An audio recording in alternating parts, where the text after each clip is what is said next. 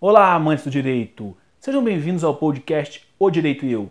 Eu sou o Samuel e hoje vamos passar por mais algumas decisões judiciais que tiveram destaque recentemente.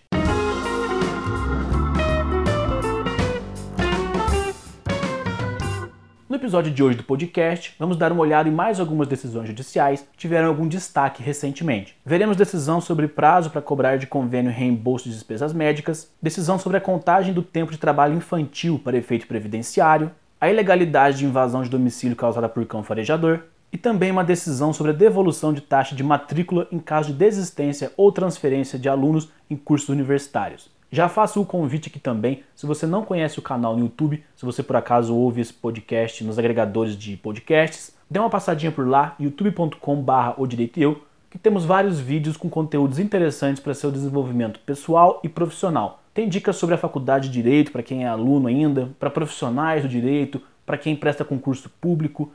Tem muita coisa bacana no canal. Então, se você não conhece o canal, dê uma passadinha por lá, faça sua inscrição que você não irá se arrepender. E não se esqueça de me acompanhar também no Instagram, arroba canal O Direito Eu. Lá muitas vezes eu coloco enquetes para perguntar temas que vocês querem ouvir nos programas, coloco os livros que eu estou lendo, dou algumas dicas rápidas por lá. Então também se você tem Instagram, corre lá, me acompanhe, que tem muita coisa legal. Vamos então ao conteúdo do episódio de hoje. Prazo para cobrar de convênio reembolso de despesas médicas é de 10 anos. O entendimento alcançado pela segunda sessão do Superior Tribunal de Justiça, em caso julgado em 11 de março de 2020, com acórdão publicado em 3 de junho de 2020, é de que o prazo prescricional aplicável para exercer a pretensão de reembolso com gastos médico-hospitalares alegadamente cobertos pelo contrato de plano de saúde ou seguro de saúde, mas que não foram pagas pela operadora, é de 10 anos. A decisão torna uniforme a jurisprudência até então não consolidada sobre o tema. Os ministros embasaram-se na decisão em dois precedentes segundo os quais, para as pretensões que tenham como fundamento a responsabilidade contratual, incide o prazo decenal previsto no artigo 205 do Código Civil, pois não há lei que fixe prazo menor. O acórdão fez diferenciação com o tema 610, decidido pelo colegiado em recurso repetitivo, segundo o qual o direito de reclamar pagamentos indevidos realizados a plano de saúde por cláusula de reajuste considerada abusiva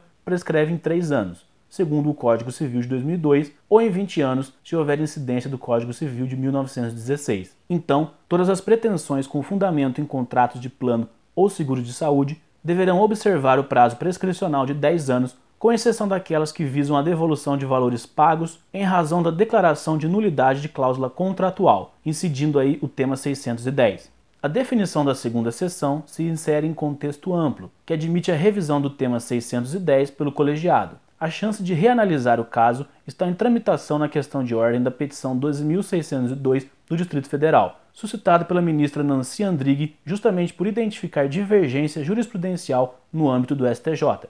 A Corte Especial julgou, em 2019, um caso para resolver diferença de entendimento entre a primeira e a segunda sessões e entendeu que o prazo prescricional da pretensão de repetição de indébito relativa às hipóteses de responsabilidade contratual deve ser aquele previsto no artigo 205 do Código Civil de 2002, ou seja, o de 10 anos. É esse o precedente amplo que desafia o que foi fixado no tema 610 pela segunda sessão.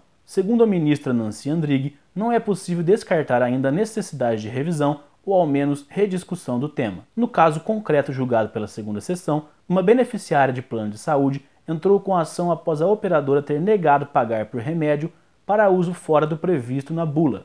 A própria beneficiária fez o pagamento e esperava o reembolso, uma vez que a recusa foi definida pelo Tribunal de Segundo Grau como indevida. No recurso especial, a operadora apontou que o prazo prescricional obedeceria ao artigo 206 do Código Civil, sendo anual e não decenal, como havia entendido o Tribunal de Justiça de São Paulo.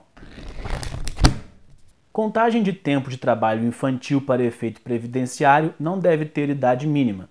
Apesar da lei brasileira proibir o trabalho infantil, haveria uma dupla punição ao trabalhador em desconsiderar a atividade profissional exercida antes dos 12 anos de idade por quem teve sua infância sacrificada pelo trabalho e, no momento de aposentar, deixaria de aproveitar esse tempo no cálculo para a concessão do benefício. Este entendimento foi reafirmado pela primeira turma do Superior Tribunal de Justiça, que reformou o acórdão do Tribunal Regional Federal da Terceira Região, TRF3, que, mesmo reconhecendo que um segurado exerceu trabalho rural na infância, entendeu que só seria possível admitir esse tempo para efeitos de aposentadoria a partir dos 14 anos de idade. O TRF3 considerou na decisão que as constituições federais de 1946 e 1967, vigentes à época dos fatos que ocorreram entre 1960 e 1970, já proibiam o trabalho infantil. O relator do recurso especial, ministro Napoleão Nunes Maia Filho, afirmou que, abre aspas, reafirma-se que o trabalho da criança e do adolescente deve ser reprimido com energia inflexível, não se admitindo exceção que o justifique. No entanto, uma vez prestado o labor,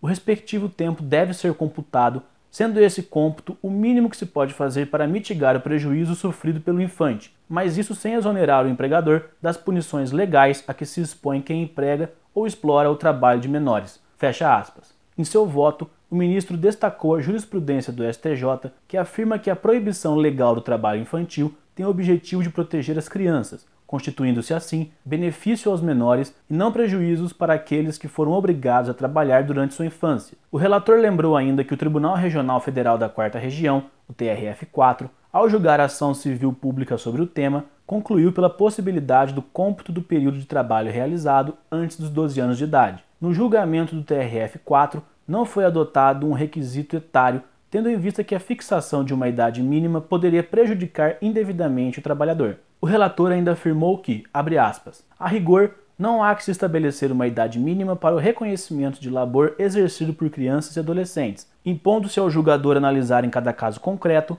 as provas acerca da alegada atividade rural, estabelecendo o seu termo inicial de acordo com a realidade dos autos, e não em um limite mínimo de idade abstratamente pré-estabelecido. Fecha aspas. O ministro Napoleão Nunes Maia Filho disse ainda que não se pode entender como autorização ao trabalho infantil a decisão judicial que reconhece os efeitos previdenciários do exercício laboral que originam-se da odiosa prática que ainda persiste em nossa sociedade, pois o que fundamenta esse reconhecimento é exatamente o compromisso de proteção às crianças e aos adolescentes. Ao votar pelo provimento do recurso do segurado, o relator ainda afirmou que o tempo de trabalho rural deve ser reconhecido sem limitação de idade mínima, com a finalidade de promover máxima proteção às crianças, atendendo ao viés protetivo das normas previdenciárias.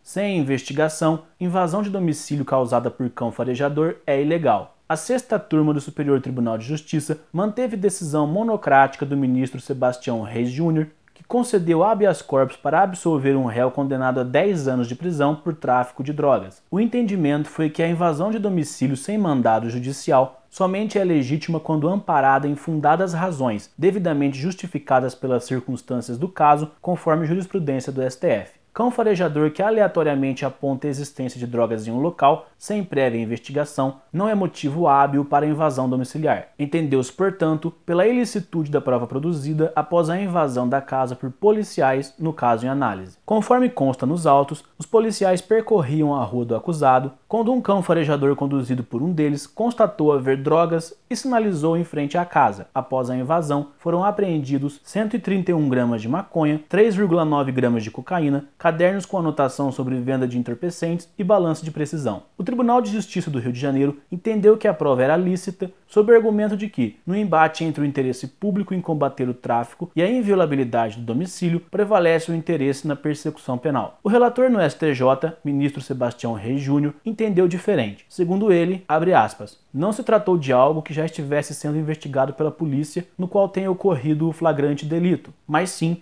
de apreensão de drogas feita de forma inesperada e sem o devido mandado judicial. Como mencionado, não houve investigação prévia para justificar a entrada dos policiais na residência. Fecha aspas.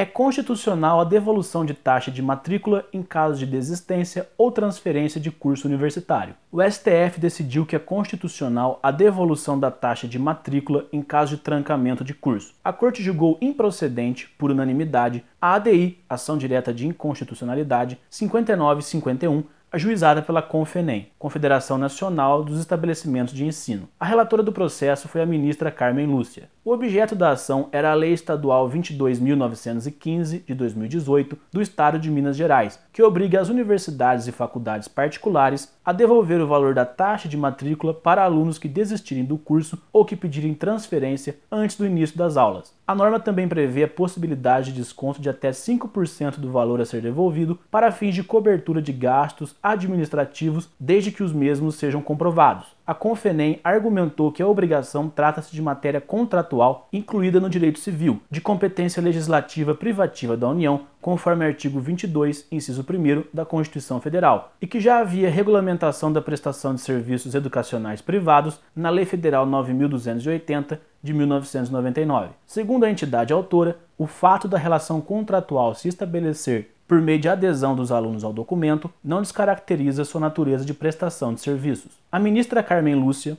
no voto que orientou o entendimento unânime aplicado pela Corte, entendeu que a lei estadual trata de educação e de defesa do consumidor, matérias estas que são de competência legislativa concorrente dos estados. A ministra apontou que a previsão de devolução respeita e reforça a Lei de Diretrizes e Base da Educação Nacional, Lei 9394 de 1996, e as normas gerais sobre anuidades escolares previstas na Lei 9870 de 1999, uma vez que tem o objetivo de proteger os estudantes de situação de abuso e enriquecimento sem causa de faculdades particulares. A ministra afirmou ainda que a intervenção do Estado no domínio econômico para a defesa do consumidor é legítima e fundamenta-se na Constituição Federal em seu artigo 170. Abre aspas. Esse dever poder de proteção é reforçado na hipótese na qual a relação de consumo tem por objeto a prestação de serviços educacionais. Fecha aspas. A ministra explicou que, se de um lado a instituição de ensino superior está protegida pelo princípio da livre iniciativa, por outro ela se sujeita à obrigação constitucional de eficiência na realização do direito fundamental à educação. A relatora concluiu ainda que a lei do Estado de Minas Gerais também observa o princípio constitucional da proporcionalidade, pois ao mesmo tempo que prevê a devolução do valor da matrícula ao aluno desistente, estabelece que a solicitação deve ser apresentada antes do início das aulas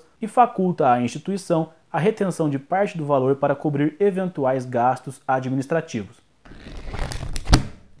Este foi então mais um episódio aqui do podcast em que trouxe para vocês algumas decisões judiciais que tiveram destaque. Dúvidas, críticas, sugestões, elogios, propostas de parcerias, vocês podem enviar e-mail para contato@direitoeu.com. Não se esqueça também de compartilhar esse episódio com seus amigos e amigas para que mais pessoas conheçam também os podcasts e tenham acesso também a esta outra forma de informação. Então é isso, um abraço, tchau!